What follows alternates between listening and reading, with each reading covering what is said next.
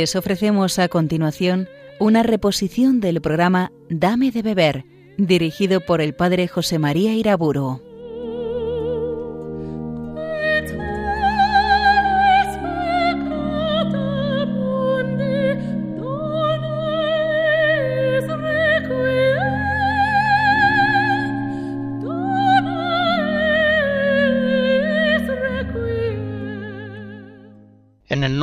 Padre, del Hijo y del Espíritu Santo.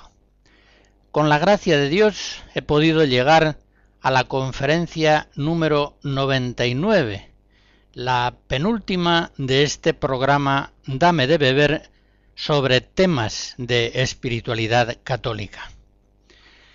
Y quiero dedicar esta conferencia penúltima al tema de la liturgia de las horas. En las últimas conferencias hablé largamente de la Eucaristía. La vida del cristiano halla ciertamente en la Eucaristía y en las horas el marco más perfecto, el marco de oro para el crecimiento en la vida de la gracia. La liturgia de las horas, el oficio divino, responde a una doble voluntad de Cristo explícita. La voluntad de que oremos siempre, continuamente, y la voluntad de Cristo de que oremos juntos, sus discípulos.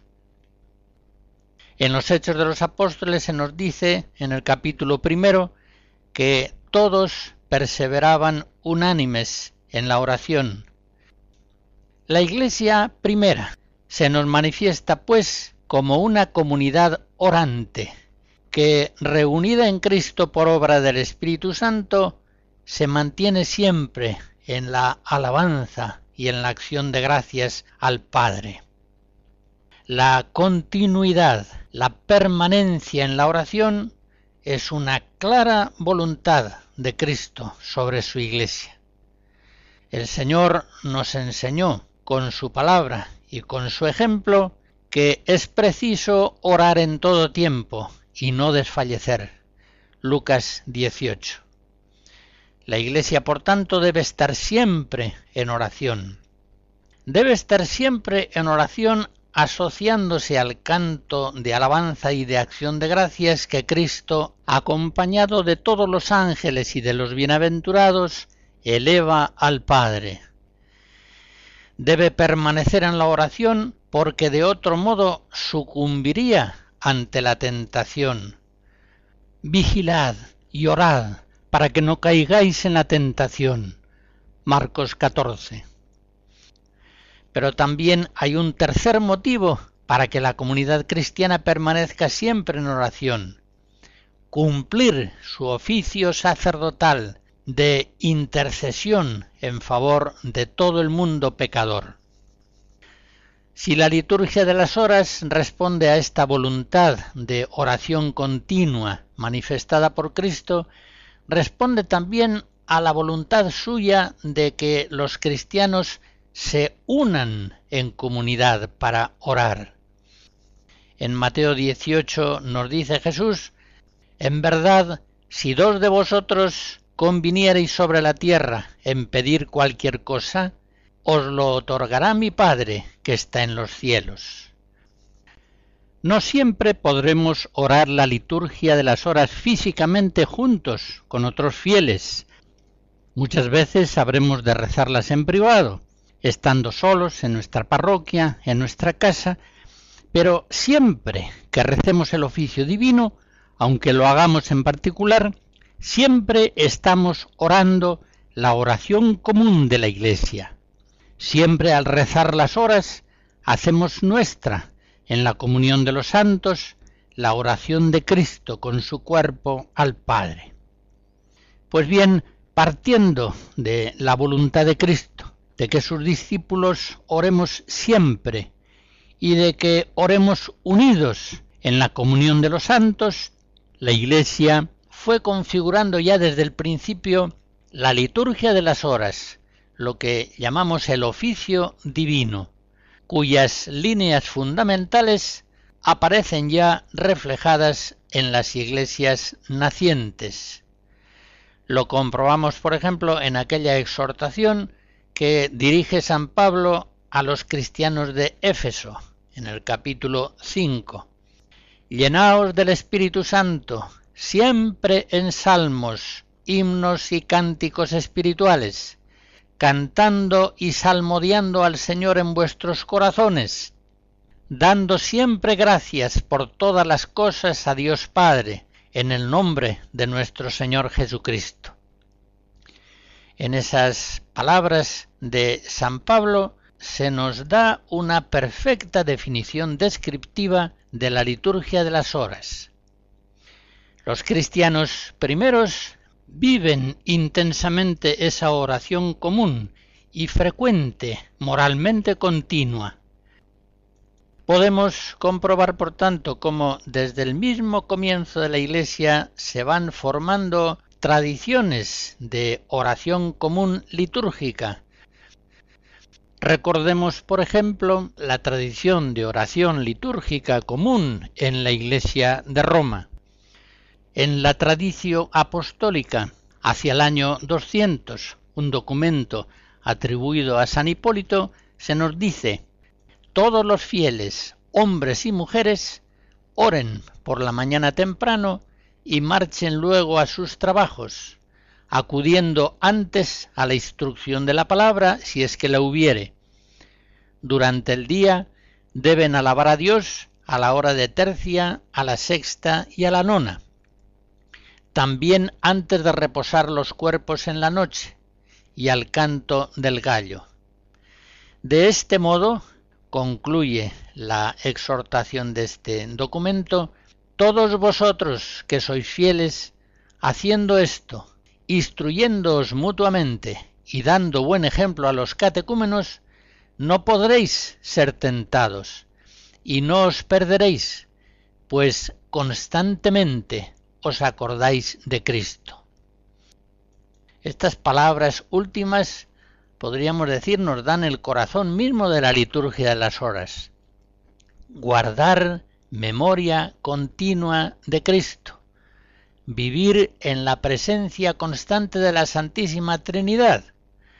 Hacer que en el altar de nuestro corazón arda siempre la llama de la alabanza, de la acción de gracias y de la intercesión por el mundo. De Claudio Monteverdi escuchamos el Magnificat de sus vísperas a la Virgen María.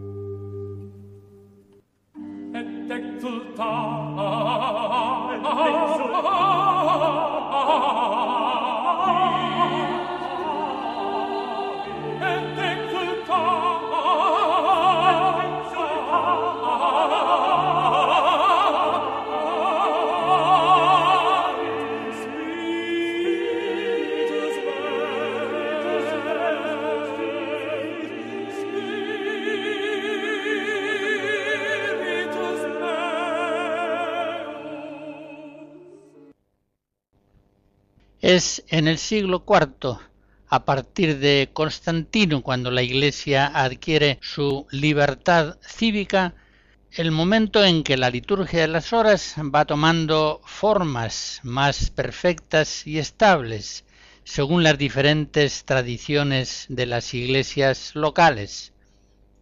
Es también en el siglo IV cuando nace el monacato y la oración de la Iglesia comienza a tener entonces dos versiones distintas.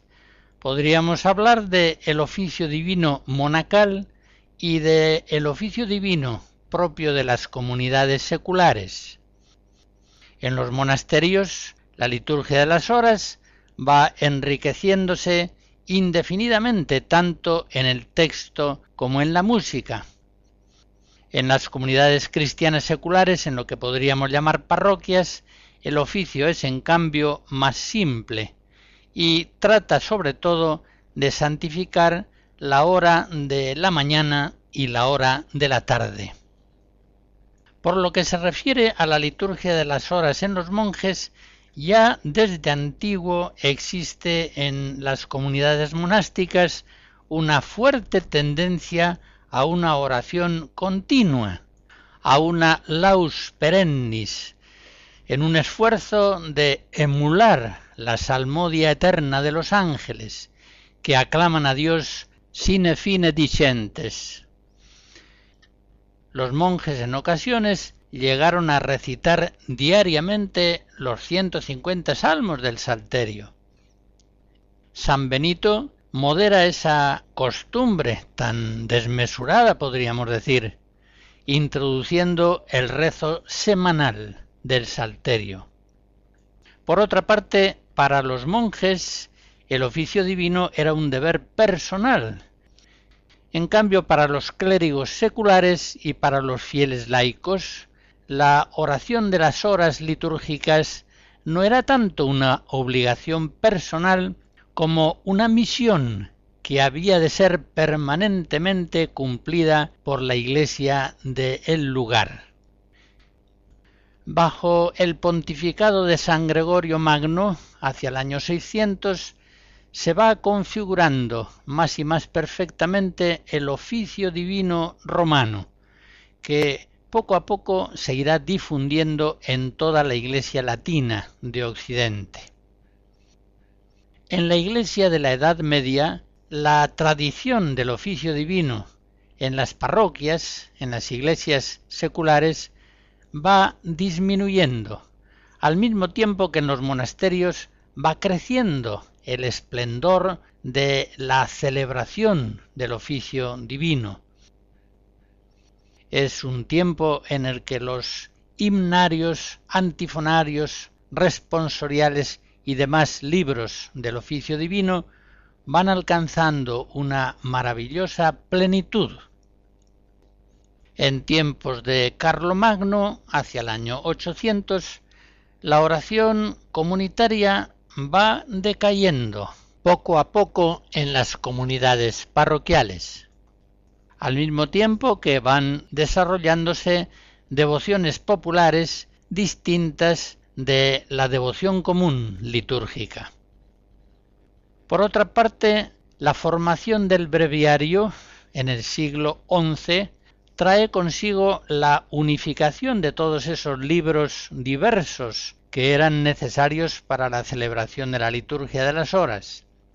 La curia romana reúne en un libro único, en el breviario, los diferentes volúmenes de la Biblia, del antifonario, del himnario, los leccionarios, las agiografías, y de este modo el uso del breviario logra una rápida aceptación y se difunde ampliamente. Es un tiempo en el que el pueblo cristiano se ha ido alejando de la oración de la liturgia, aunque no por supuesto de la participación en la Eucaristía. Por una parte han nacido las lenguas romances. Los fieles no entienden normalmente el latín. Las órdenes nuevas religiosas van formando una espiritualidad nueva. En fin, son muchas las causas que influyen en este fenómeno. De hecho, una espiritualidad más individualista va minando la dimensión litúrgica comunitaria de la oración cristiana. El oficio divino ya no es una obligación común de una iglesia local, sino más bien es obligación personal del sacerdote, de los religiosos y religiosas, diáconos y subdiáconos, que asumen por mandato de la Iglesia el encargo de este rezo litúrgico diario. Es preciso señalar en todo caso que durante la Edad Media hay hermandades, hay órdenes terciarias en las que los laicos permanecen fieles al rezo de la liturgia de las horas, o al menos rezan diariamente oficios parvos que están construidos a imagen reducida del oficio divino. Pero en todo caso, a partir del Renacimiento, hay que reconocer que se va produciendo un divorcio cada vez más profundo entre la oración personal privada y la oración litúrgica pública de la comunidad cristiana. En la época de Trento todavía se empleaban varios oficios divinos distintos, pues el breviario romano no se había impuesto plenamente en todas partes.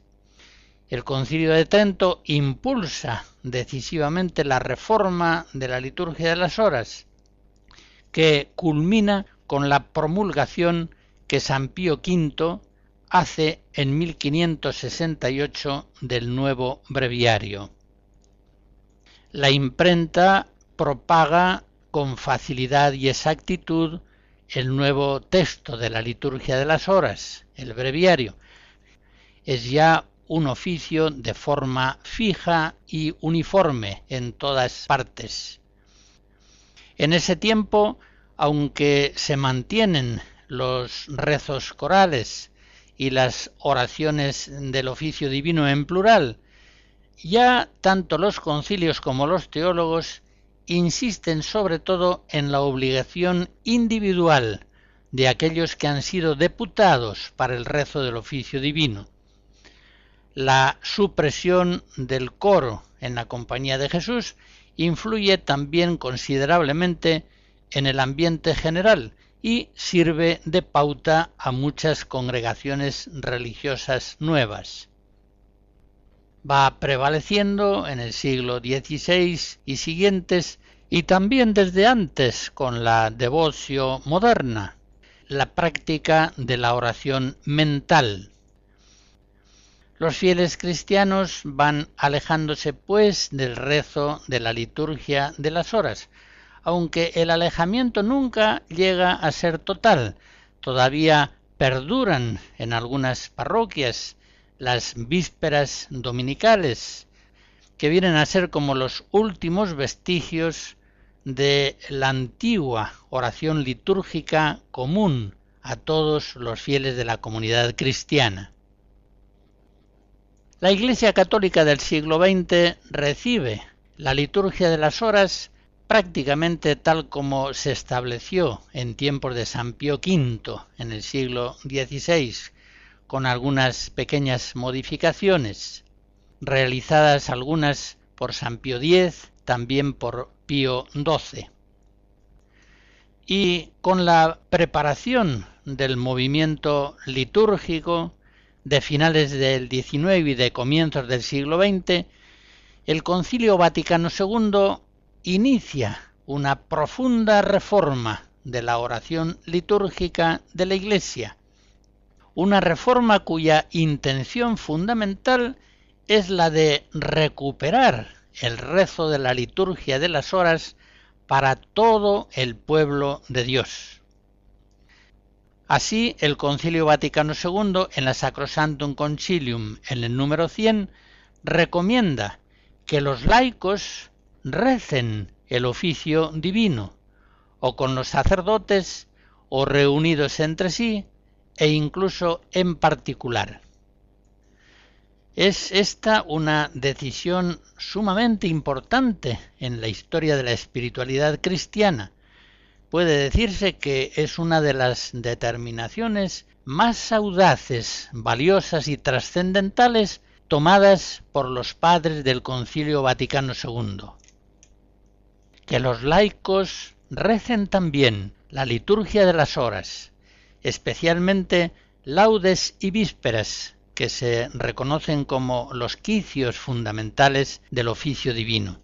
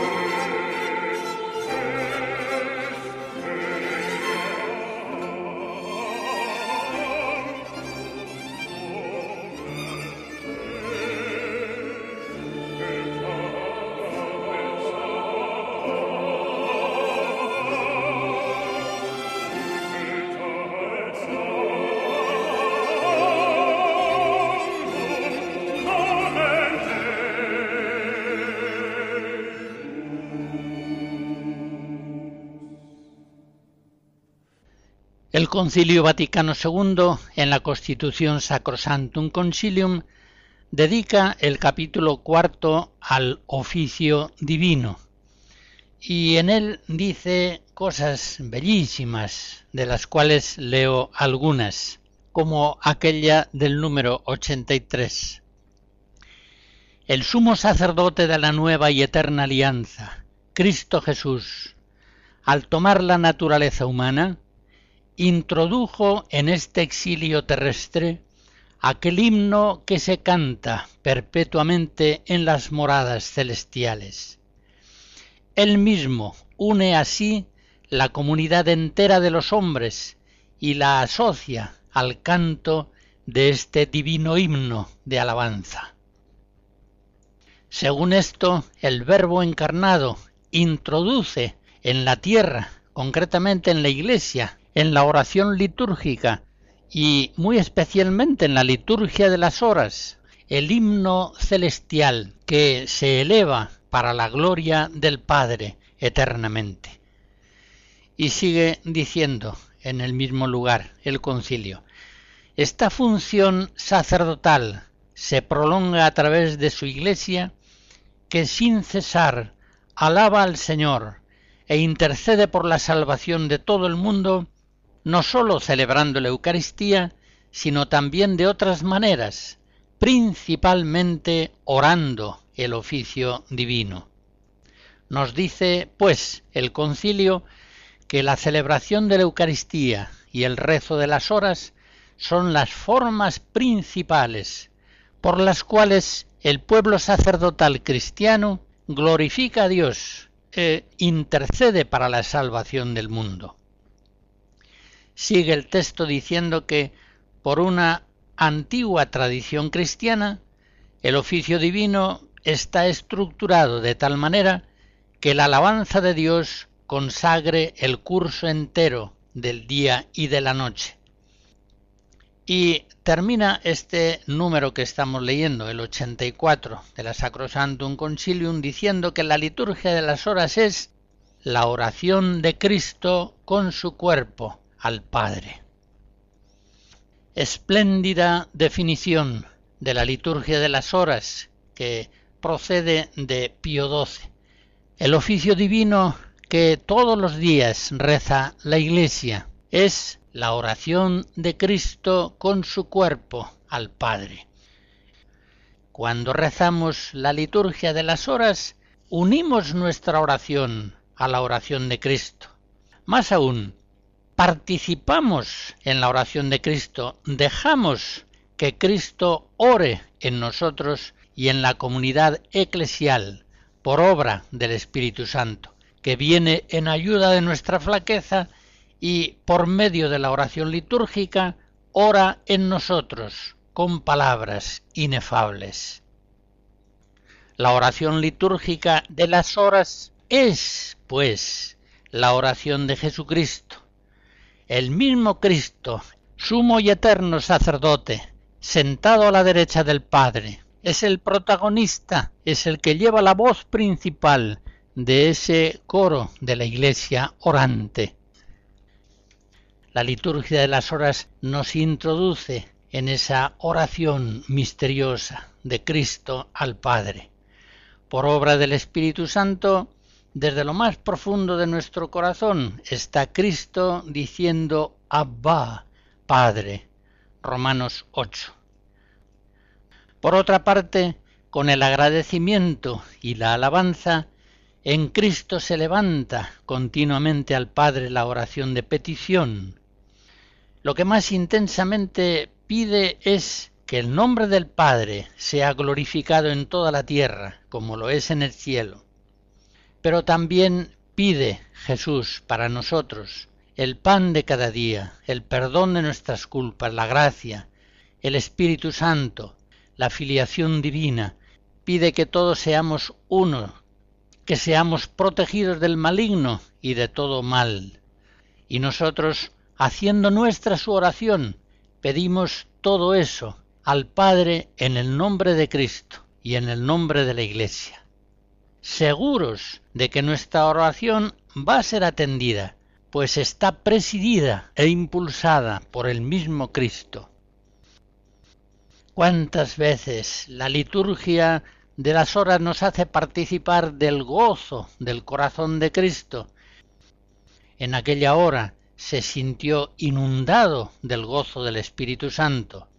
Yo te alabo, Padre, Señor del cielo y de la tierra. Lucas 10. Cuántas veces las horas, a través de los salmos, nos hacen participar de las angustias de Cristo a causa del pecado del mundo. Triste está mi alma hasta la muerte. Postrándose rostro en tierra, oraba insistentemente diciendo, Padre, si es posible, pase de mí este cáliz, pero no se haga mi voluntad, sino la tuya. Esa, esa misma oración de Jesucristo vibra en nuestras mentes, en nuestros corazones, en nuestros labios cuando rezamos el oficio divino.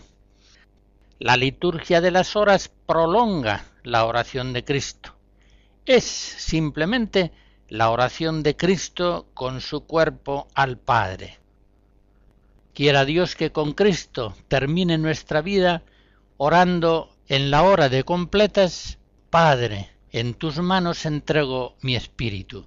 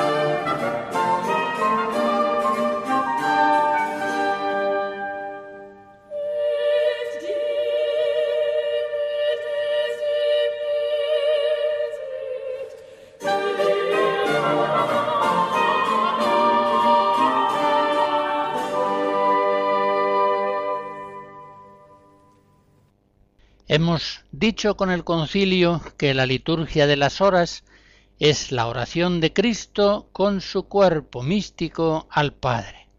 Por tanto, la liturgia de las horas es la oración de la Iglesia, la oración de todo el pueblo cristiano, de los sacerdotes, de los religiosos, de los laicos, todos los cristianos están llamados a participar de esta grandiosa oración diaria litúrgica.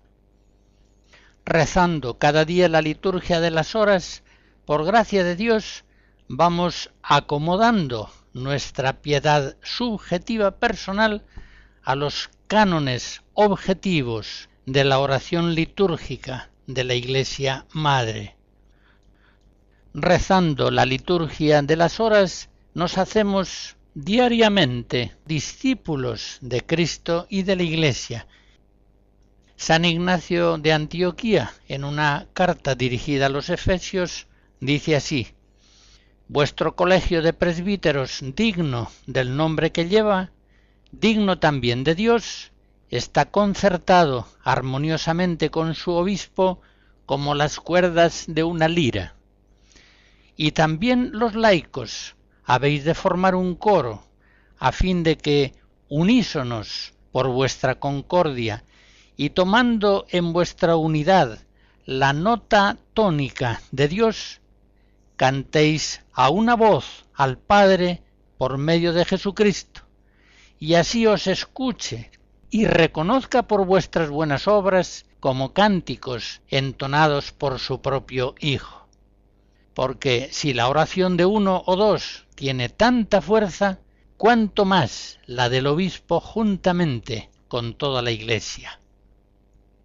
San Ignacio de Antioquía con estas palabras está describiendo la liturgia de las horas como una gran sinfonía en la que diversos instrumentos, todos los hijos de la Iglesia, cantan la gloria de Dios siendo el mismo Cristo quien dirige y lleva la voz principal en esa sinfonía.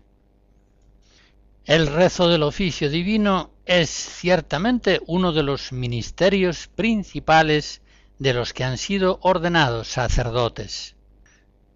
En el número 86 de la Sacrosantum Concilium se nos dice que los sacerdotes dedicados al sagrado ministerio pastoral rezarán con tanto mayor fervor las alabanzas de las horas, cuanto más vivamente estén convencidos de que deben observar el aviso de San Pablo, orad sin interrupción, pues sólo el Señor puede dar eficacia y crecimiento a la obra en que trabajan, ya que Él dijo, sin mí no podéis hacer nada. Y por esta razón los apóstoles, sigue diciendo el concilio, constituyeron los diáconos, diciendo, nosotros hemos de dedicarnos plenamente a la oración y al ministerio de la palabra. El sacerdote que es fiel al rezo de las horas es consciente de que no es nuestra lucha contra la sangre y la carne, sino contra los espíritus malignos que dominan este mundo tenebroso. Efesos 6.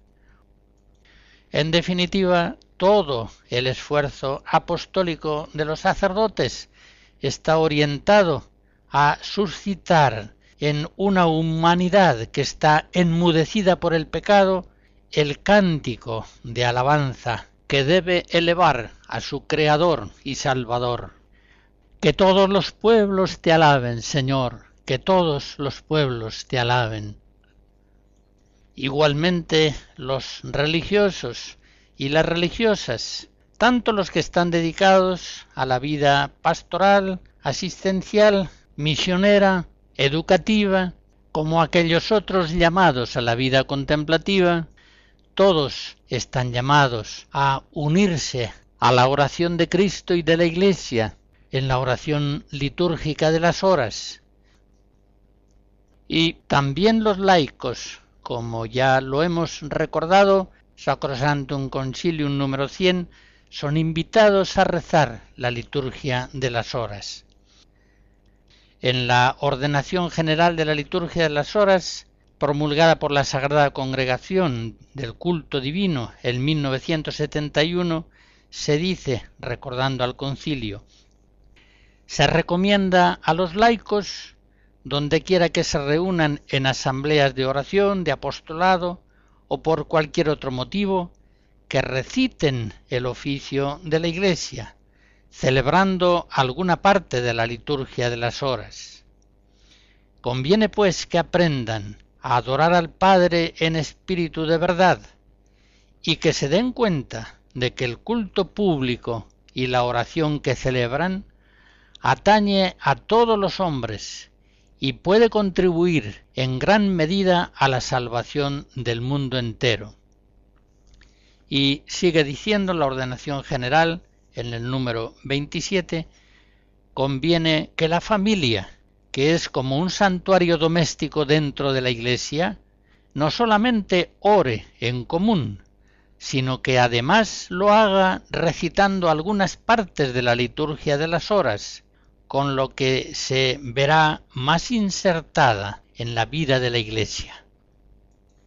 Ateniéndome también a la ordenación general, esta vez en el número 12, quiero insistir en la relación que hay entre la Eucaristía y las horas.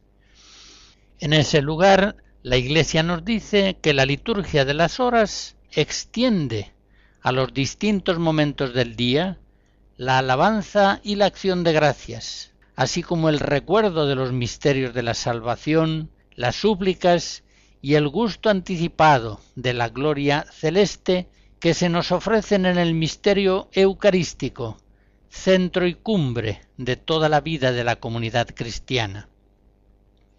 La celebración eucarística, sigue diciendo ese documento, halla una preparación magnífica en la liturgia de las horas, ya que ésta suscita y acrecienta muy bien las disposiciones que son necesarias para celebrar la Eucaristía. La misma ordenación general en el número 14 muestra la presencia formidable y continua que la palabra divina tiene en la liturgia de las horas. Los fieles que han recibido la gracia inmensa de rezar las horas diariamente, hace notar ese documento, hallan una fuente abundantísima de santificación en la palabra de Dios, que tiene aquí principal importancia.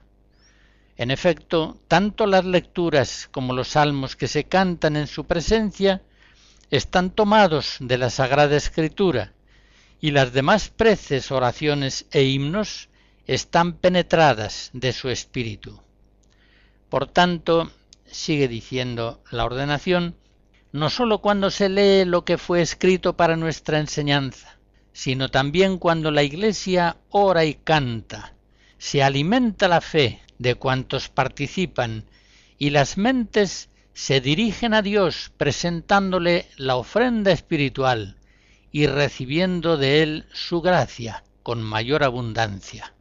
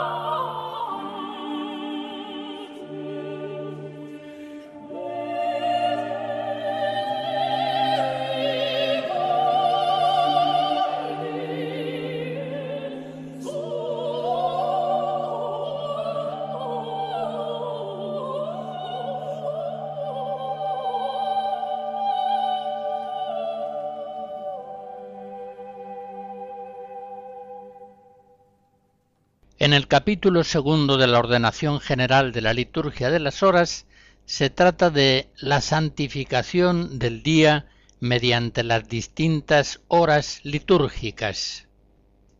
Efectivamente, como ya señalaba al comienzo, la Iglesia, con la liturgia de las horas, trata de ser fiel a la voluntad de Jesucristo de que vigilemos y permanezcamos siempre en oración.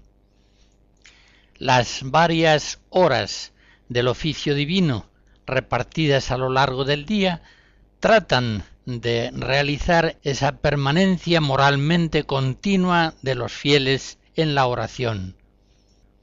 El oficio divino se inicia con el invitatorio. Señor, ábreme los labios, y mi boca proclamará tu alabanza. En el invitatorio, nosotros, que no sabemos orar como conviene, suplicamos que el Espíritu Santo venga en ayuda de nuestra flaqueza y ore en nosotros con las palabras inefables de la Sagrada Liturgia. Tiene, pues, el invitatorio en el que se reza uno de los salmos, el 99, el 66 o el 23, una notable importancia porque suplicamos en él la ayuda de Dios para que de verdad podamos levantar el corazón a Él en el rezo de las horas. La primera hora del oficio divino son los laudes, la oración matutina, destinada a santificar el comienzo del día. San Basilio nos recuerda la ordenación general expresa muy bien este carácter matinal de los laudes diciendo, al comenzar el día oramos para que los primeros impulsos de la mente y del corazón sean para Dios, y no nos preocupemos de cosa alguna antes de habernos llenado de gozo con el pensamiento de Dios. La hora de laudes rezada al amanecer nos hace pasar de la noche al día. Nos trae, pues, la memoria de la resurrección del Señor Jesucristo, que es la luz verdadera que ilumina a todos los hombres. Juan 1. En la hora de laudes cantamos el himno de Zacarías, el Benedictus, en el que saludamos al principio del día a Jesucristo, el sol que nace de lo alto, para iluminar a los que viven en tinieblas y en sombra de muerte, para guiar nuestros pasos por el camino de la paz. La oración de vísperas es la oración de la tarde y tiene una forma litúrgica simétrica a la de laudes. Es una hora, pues, que se recita cuando ya el día declina. Y así como en los laudes predomina la alabanza, ahora, en la hora de vísperas, al final del día, predomina el sentido de acción de gracias por todo aquello que el Señor nos ha ido comunicando a lo largo de la jornada laboriosa. La hora de vísperas es la hora de la institución de la Eucaristía, cuando Cristo en la última cena entrega para nuestra salvación su cuerpo y su sangre, anticipando ese alzar de las manos que en oblación sacerdotal perfecta realizará al día siguiente en la cruz. En la hora de vísperas cuando ya el pueblo cristiano se adentra poco a poco en la oscuridad de la noche, la Iglesia en el oficio divino canta el himno del Magnificat y de este modo nos confía a la solicitud maternal de nuestra Madre, la Virgen María, y nos hace participar de su himno grandioso de acción de gracias.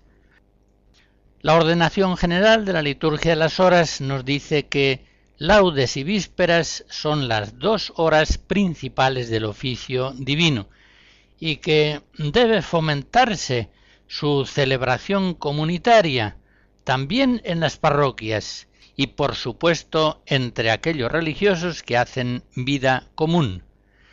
Dice también la ordenación, recomiéndese incluso la recitación individual de laudes y vísperas a los fieles que no tienen la posibilidad de tomar parte en la celebración común. Así como laudes y vísperas tienen una localización horaria bien determinada, el oficio de lectura puede orarse a cualquier hora del día o de la noche. Y, como nos dice la ordenación general en el número 55, se orienta a ofrecer al pueblo de Dios y principalmente a quienes se han entregado al Señor con una consagración especial, una más abundante meditación de la palabra de Dios y las mejores páginas de los autores espirituales. Verdaderamente, el oficio de lectura nos mantiene en una lectura continua y relativamente abundante de la Sagrada Escritura, y al mismo tiempo pone en nuestras manos una antología difícilmente superable de los mejores escritos espirituales de todos los siglos de la Iglesia. A los fieles cristianos que diariamente rezan el oficio de lectura, Dios les ha concedido la gracia inefable de vivir envueltos permanentemente en la palabra divina, y en las más altas palabras de los santos padres de la Iglesia. Las horas menores, tercia, sexta y nona, de las cuales al menos rezamos una, son en el laborioso avanzar de cada día como un alto en el camino. En esa hora media venimos a pedir, Señor, que tu gracia inspire, sostenga y acompañe nuestras obras, para que nuestro trabajo comience en ti como en su fuente y tienda siempre a ti como a su fin.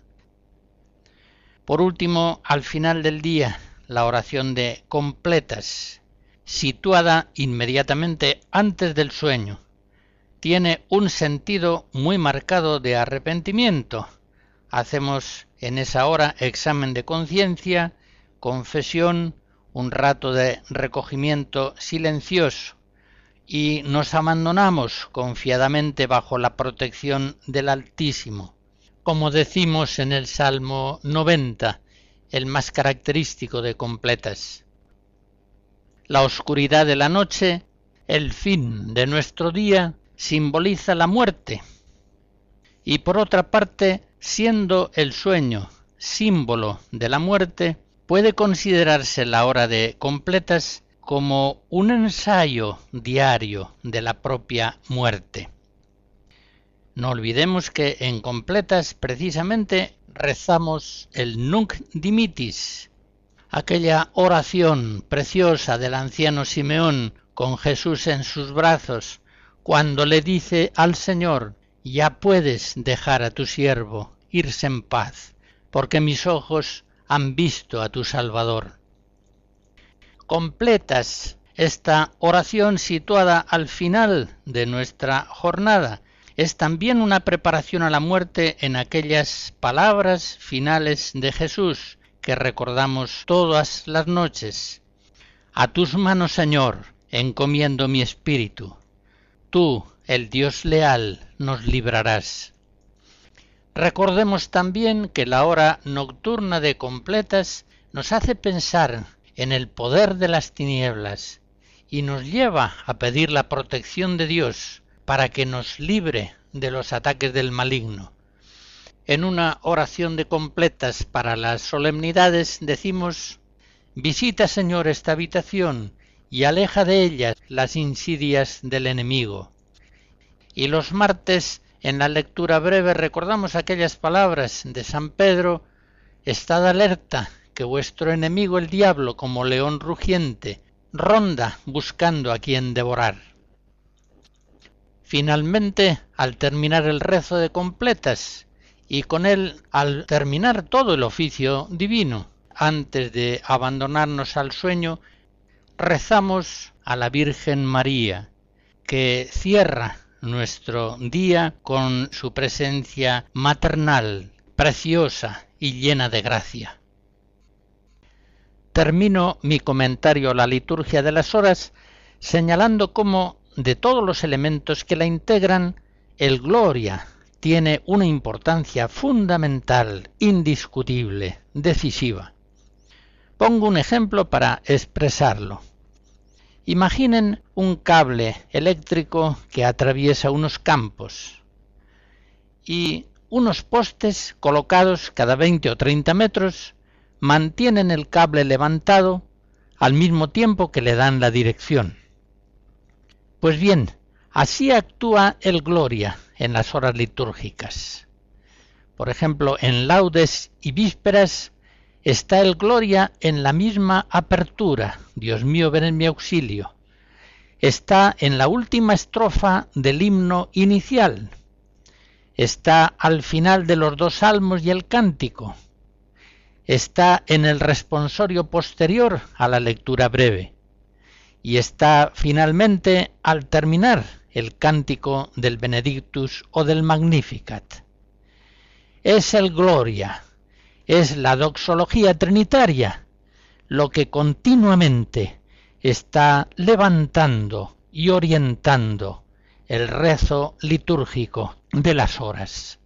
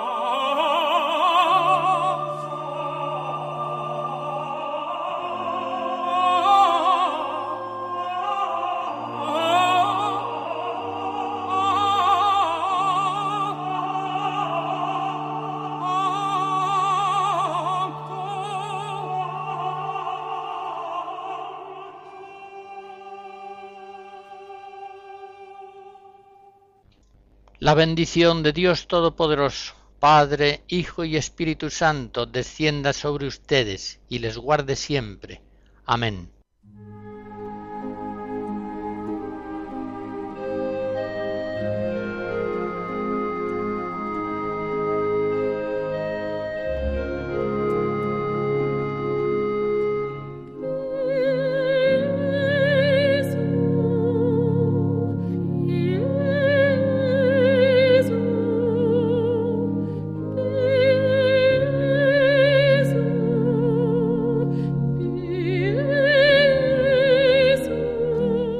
Han escuchado en Radio María una reposición del programa Dame de beber, dirigido por el padre José María Iraburo.